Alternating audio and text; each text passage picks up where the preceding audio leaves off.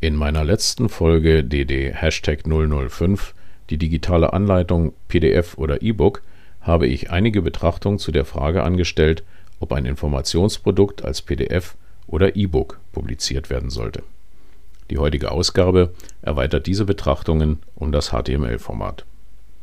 Und damit ein herzliches Willkommen zu einer neuen Folge unseres Podcasts zur technischen Dokumentation. Mein Name ist Frank Sommer und ich bin technischer Redakteur bei der GFT Akademie. Haben Betriebsanleitungen und Co. in Form eines PDF-Dokumentes mittlerweile eine breite Akzeptanz bei Produktherstellern und technischen Redakteuren gefunden, scheint dies bei Webdokumenten noch nicht der Fall zu sein. Das ist in gewisser Weise sogar nachvollziehbar, denn die Erstellung von HTML-Dokumenten erfordert mitunter doch eine etwas andere Herangehensweise, als man es von Printdokumenten her kennt. Dennoch ist eine generelle Angst vor diesem Thema unnötig, wie ich im Laufe des Podcasts verdeutlichen werde. Zuerst noch ein kleiner Terminologiehinweis. In diesem Podcast verwende ich das Kürzel HTML als Überbegriff für alle webbasierten Dokumente. HTML steht im Englischen für Hypertext Markup Language. Hierbei haben wir es also mit einer textbasierten Auszeichnungssprache zu tun, welche zur Strukturierung elektronischer Dokumente verwendet wird. Auch wenn viele Menschen sie nicht in ihrer Ursprungsform wahrnehmen, begegnet sie ihnen ständig, überwiegend in Form von Websites, die im Internetbrowser des PCs oder Smartphones dargestellt werden. Die erste Frage, die sich nun möglicherweise stellt, lautet, welche zusätzlichen Kenntnisse müssen technische Redakteure haben, um ein Informationsprodukt in HTML erstellen zu können? Nun, obwohl mit einem gut konfigurierten Component Content Management System, kurz CCMS, wie beispielsweise Blocksedia, sauber strukturierte Dokumente generiert werden können, sollten zumindest Grundkenntnisse in HTML und CSS vorhanden sein. Wer hingegen Web-Apps schreiben möchte, kommt um JavaScript nicht herum. Darüber hinaus sind PHP sowie SQL-Kenntnisse durchaus von Nutzen. Und damit sind wir auch schon bei dem Hauptargument, was gerne gegen eine HTML-basierte Lösung ins Feld geführt wird. Wir brauchen einen Spezialisten, einen Webdesigner und Programmierer. Und der kostet viel Geld. Das kann man durchaus so oder so betrachten. Entscheidend ist schlussendlich, wie soll das fertige Produkt aussehen, was soll es leisten und wem soll es wie nutzen. Betrachten wir hierzu einige Punkte. Beim Webauftritt eines Shops eines Dienstleisters oder eines Vereins kommt es neben der inhaltlichen informativen Qualität unter anderem auch auf die Form der Darstellung an, und es wird versucht, die Besucher der Website zu informieren, zu unterhalten, zu animieren, kurz auf der Website zu halten und ein echtes Nutzererlebnis zu bieten. Zwar möchten wir in der technischen Dokumentation ebenfalls erreichen, dass die Konsumenten unsere Informationsprodukte gerne lesen und anschauen, aber zwei der Prinzipien zur Erfüllung der Norm 82079-1 lauten Minimalismus und Prägnanz. Auf weitschweifende Erklärungen und Füllwörter im Text ist damit ebenso zu verzichten wie auf unnötige Einzelheiten in Grafiken und Videos. Somit entfällt hier weitestgehend ein künstlerischer Aspekt, denn unsere Betriebs- oder Serviceanleitung soll den Nutzern ausschließlich ein Maximum an korrekter und umfassender Information zum sicheren Gebrauch seines Produktes liefern und Abbildungen, Prozessanimationen, Video- und Tondokumente erstellen wir bei Bedarf ja auch für PDF-Dokumente auf anderen Wegen, also völlig unabhängig von HTML. Etwas technischer ausgedrückt, mit HTML legen wir die Struktur unseres Informationsproduktes fest. Im besten Fall erfolgt dieses bereits mit dem Export aus einem Redaktionssystem heraus. Die eigentliche Auszeichnung, die Gestaltung von Überschriften, Absätzen, Farben etc. realisieren wir mit CSS den Cascading Style Sheets. Auch dies wird, die entsprechende Leistungsfähigkeit und Konfiguration des Redaktionssystems vorausgesetzt, im optimalen Fall bereits automatisiert erfolgen. Hier werden technische Redakteure also nur sehr wenig oder möglicherweise überhaupt nicht mit HTML in Kontakt kommen. Wo auf ein solch potentes CCMS nicht zurückgegriffen werden kann, ist jedoch Handarbeit angesagt. Hier sind wir in der Tat gefordert, uns mindestens mit HTML und CSS auseinanderzusetzen. Aber das klingt zunächst schlimmer, als es ist. Mit ein wenig Ein- und Vorarbeit lassen sich beispielsweise wiederverwendbare Komponenten erstellen. So habe ich mir für Warnhinweise eigene CSS-Klassen zur Formatierung von HTML-Tabellen geschrieben, die mir quasi auf Knopfdruck einen korrekt nach Safe strukturierten und ausgezeichneten Warnhinweis erzeugen Welchen Nutzen hat ein HTML-Dokument nun im Vergleich zu einem PDF-Dokument? Aus meiner Sicht sind die wesentlichen Punkte die zentrale Aktualisierbarkeit und die Verteilbarkeit sowie die Flexibilität. Betrachten wir das an kleinen Beispielen. Ein Unternehmen produziert eine Maschine für den Weltmarkt. Ihre Wartung und Reparatur erfordert speziell ausgebildetes Personal, das der Hersteller selbst zur Verfügung stellt. Wir haben also Servicetechniker im weltweiten Einsatz. Diese benötigen Zugriff auf die entsprechenden technischen Unterlagen, die selbstredend immer auf dem aktuellsten Stand sein müssen. Oder ein Unternehmen hat sich auf den deutschlandweiten Service für Großkopierer und Drucksysteme spezialisiert. Hierbei bedient es die umfangreichen Produktreihen verschiedener Hersteller. Der räumlich breit gestreute Kundenkreis des Unternehmens erfordert es, dass die Servicetechniker ganz oder mitunter sogar mehrtägig unterwegs sind, um ihre Kunden nacheinander aufzusuchen, ohne Zwischenstopp im Unternehmen selbst. Wie gestaltet sich nun die Ausstattung der Servicetechniker mit technischen Dokumenten Üblicherweise wird man heute die Tablet-PCs oder Notebooks der Techniker mit einer umfangreichen Bibliothek von Dokumenten in PDF-Form ausstatten. Der Kofferraum voller gedruckter Handbücher gehört damit der Vergangenheit an. Allerdings stellt dieses Verfahren jedoch auch Anforderungen an die Logistik. So ist sicherzustellen, dass alle Mitarbeiter stets auf die aktuellsten Dokumente zugreifen können. Zudem müssen die eingesetzten Endgeräte die gleiche Reader-Software besitzen bei einem großen Mitarbeiterstamm kann dies schon eine echte Herausforderung für den IT-Verantwortlichen des Unternehmens darstellen. Gerne tritt auch ab und zu der Fall ein, dass der Techniker auf seiner Tour unvorhergesehen zu einem Neukunden gerufen wird, der umgehende Hilfe benötigt. Murphys Law folgend sind die erforderlichen Unterlagen für das zu reparierende Gerät selbstverständlich nicht auf dem Tablet-PC oder Notebook gespeichert. Hier hilft eine zentrale Verteilung ausgehend vom Webserver des Unternehmens diese Klippen zu umschiffen. Rund um die Uhr und von jedem Ort aus können die benötigten Informationen abgerufen werden. Nun, das alleine ist vermutlich noch nicht das schlagende Argument für HTML, denn auch PDF-Dokumente können ja bei Bedarf im Download bezogen werden.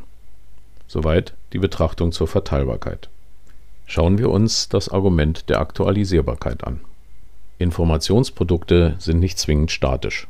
Gründe für eine mögliche Änderung können vielfältig sein und reichen von der Korrektur unwesentlicher grammatikalischer Fehler bis hin zu schwerwiegenden Instruktionsfehlern oder weiteren sicherheitsrelevanten Punkten. Diese Korrekturen sind zwar möglicherweise schnell eingepflegt, aber wie erreichen die aktualisierten Dokumente die Techniker? Der bereits erwähnte Download des korrigierten PDFs ist eine Option, allerdings müssten im Vorfeld erst einmal alle Techniker von der Änderung in Kenntnis gesetzt werden ein aktualisiertes HTML-Dokument steht nach dem Upload auf den Server sofort allen Mitarbeitern zur Verfügung. Fehler beim Dateiaustausch können so nicht vorkommen. Schauen wir nun auf die Flexibilität. Ein Servicetechniker wird zu einem Gerät gerufen, das in unterschiedlichen Variationen hinsichtlich des Leistungsumfanges und der Technik produziert wird.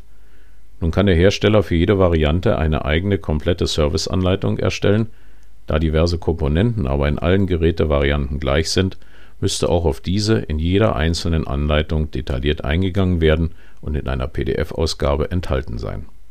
Die flexible Lösung bietet HTML. Jedes Gerät bekommt einen seiner Variante entsprechenden QR-Code als Aufkleber. Einmal mit dem Tablet abgefragt, wird eine Datenanforderung an den Unternehmensserver geschickt der Datenbank gestützt ein ausschließlich auf diese Gerätevariante angepasstes Informationsprodukt zur Verfügung stellt, quasi Online Single Source Publishing in Echtzeit. Während der Reparatur stellt unser Techniker nun fest, dass einige Komponenten defekt sind und ausgetauscht werden müssen.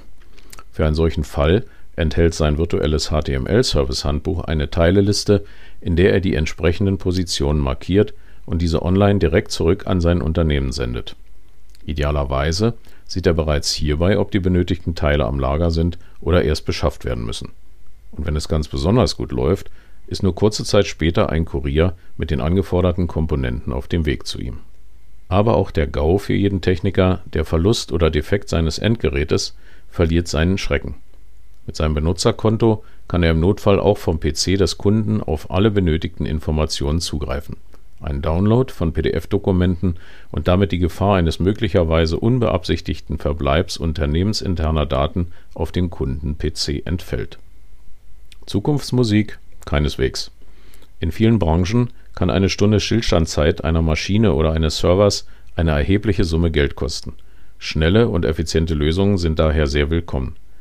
Es darf allerdings nicht unerwähnt bleiben, dass derart spezifische Konzepte alleine mit HTML und CSS-Kenntnissen nicht zu realisieren sind. Hier ist zusätzlich mindestens fundiertes Wissen in JavaScript, PHP und SQL erforderlich. An dieser Stelle vorab einige weitere Terminologiehinweise. Als Website bezeichnet man den gesamten Webauftritt, also die Sammlung aller unter einer Domain wie beispielsweise www.gft-akademie.de abrufbarer Informationen. Die Webseite stellt dabei eine einzelne Seite innerhalb eines Webauftrittes dar, beispielsweise das Impressum. Die Homepage schließlich ist das erste Dokument der Website, also die Startseite. Wir haben uns nun entschieden, Informationsprodukte webbasiert zu publizieren. Welche Form eignet sich dazu? Da wäre zunächst die klassische und am einfachsten zu realisierende Lösung die Website. Unser Informationsprodukt liegt hierbei beispielsweise in Form einer Anzahl einzelner HTML-Dokumente vor. Diese sind praktischerweise der Makrostruktur des Informationsproduktes folgend angelegt. Also eine Dateisicherheitskapitel, eine Dateiwartungskapitel und so fort. Miteinander verknüpft werden diese einzelnen Komponenten durch ein entsprechend gestaltetes Navigationssystem. Haben wir ein sogenanntes Responsive Layout bei der Gestaltung gewählt, wird unser Informationsprodukt sich optimal jedem Endgerät anpassen und egal ob auf dem PC oder dem Smartphone stets leserlich und lesbar sein. Für diese Ausführung reichen bereits Kenntnisse in HTML und CSS. Mehr Potenzial können wir mit einer sogenannten Web-App erreichen. Diese ist unter der Haube prinzipiell zwar noch immer eine Website, das Look and Feel ähnelt jedoch einem Programm bzw. einer echten, also nativen App. Anders ausgedrückt, wir haben es nach wie vor mit einer klassischen Website zu tun, die sich mittels entsprechender Gestaltung der Bedienelemente wie Buttons oder Dialogfelder optisch und bedientechnisch jedoch wie eine Software darstellt. Das allein ist nun noch kein echter Mehrwert. Wesentliches Merkmal für Web-Apps ist die Möglichkeit, auf bestimmte Hardware-Funktionen des Endgerätes zugreifen zu können, beispielsweise auf die Kamera des Smartphones oder Tablets. Diese Funktion wäre die Basis, um den vorhin erwähnten QR-Code an einem Gerät oder einer Maschine auslesen zu können. Ein weiterer Vorteil der Web-App liegt darin, dass sie nicht auf dem Endgerät installiert werden muss.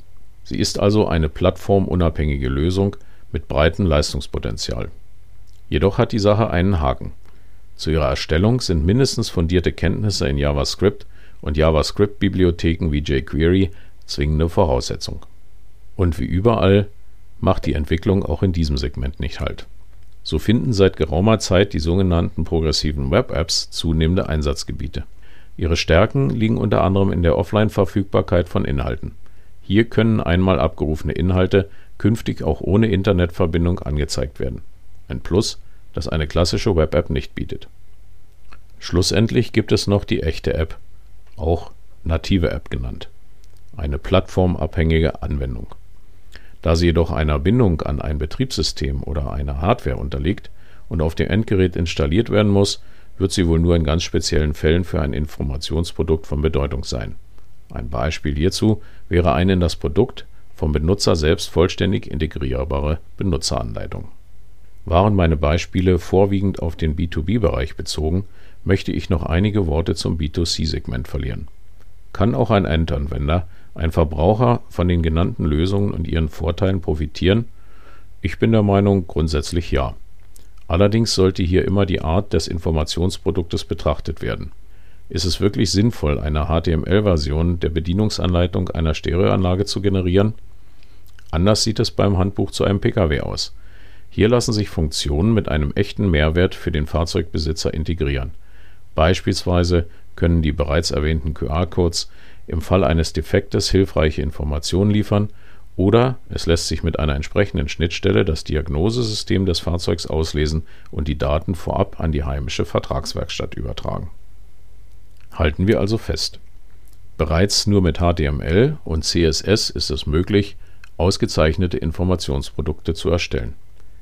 Das gilt sowohl für die interne wie die externe Dokumentation, denn auch der unternehmenseigene Redaktionsleitfaden oder die Werksnorm lassen sich so sehr einfach im Unternehmen verteilen.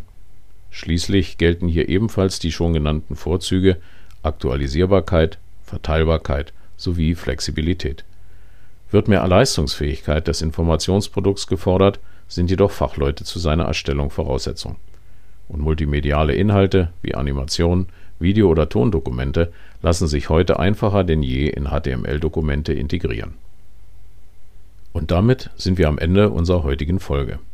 Wenn Ihnen diese gefallen hat und Sie sich für Themen rund um die technische Dokumentation interessieren, dann lassen Sie uns doch ein Abo da. Damit halten wir Sie auf dem Laufenden und Sie verpassen keine Folge. Klicken Sie hierzu ganz einfach auf die Schaltfläche Abonnieren unter dem Player-Bedienfeld. Vielen Dank fürs Zuhören und bleiben Sie der technischen Dokumentation gewogen. Ihr Frank Sommer.